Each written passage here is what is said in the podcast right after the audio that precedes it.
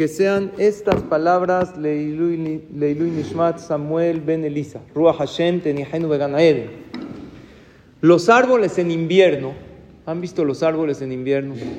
Tiran sus hojas, se ven secos, no se deprimen, no se entristecen cuando esto les pasa, porque los árboles en el invierno se están preparando y enfocando para crecer.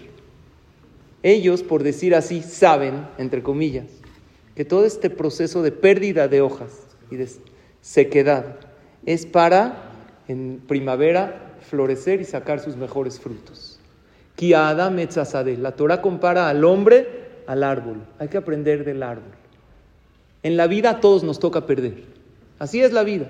Perder un ser querido, perder algo material. Uno pierde cosas. No te enfoques en la pérdida. Mejor enfócate en crecer, en lo que sí tienes y en proyectarte más adelante para que esta adversidad sea un trampolín para una oportunidad.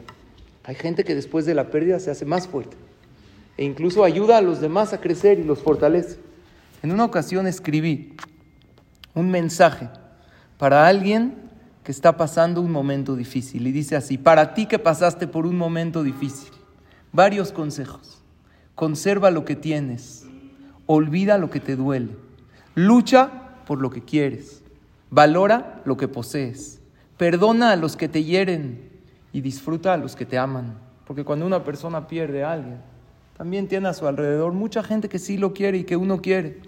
Nos pasamos la vida esperando que pase algo y lo único que pasa es la vida. Por eso hay que vivirla en el momento, así como Hashem nos las dio. No entendemos el valor de los momentos hasta que se convierten en recuerdos. Por eso haz lo que quieras hacer antes que se convierta en lo que deberías haber hecho. Cuando uno está vivo, es el mejor día de la vida. ¿Por qué? Porque ayer dicen que hay dos días en tu vida donde ya no puedes hacer nada con ellos. ¿Cuáles? Uno se llama ayer y otro se llama mañana. Puedes aprender del pasado y proyectarte al futuro, pero hacer algo en concreto, ¿cuándo lo puedes hacer?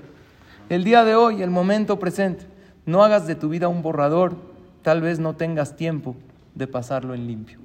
Ojalá que a Kadosh Baruj nos dé a todos larga vida, salud, alegría, verajá y todo lo bueno.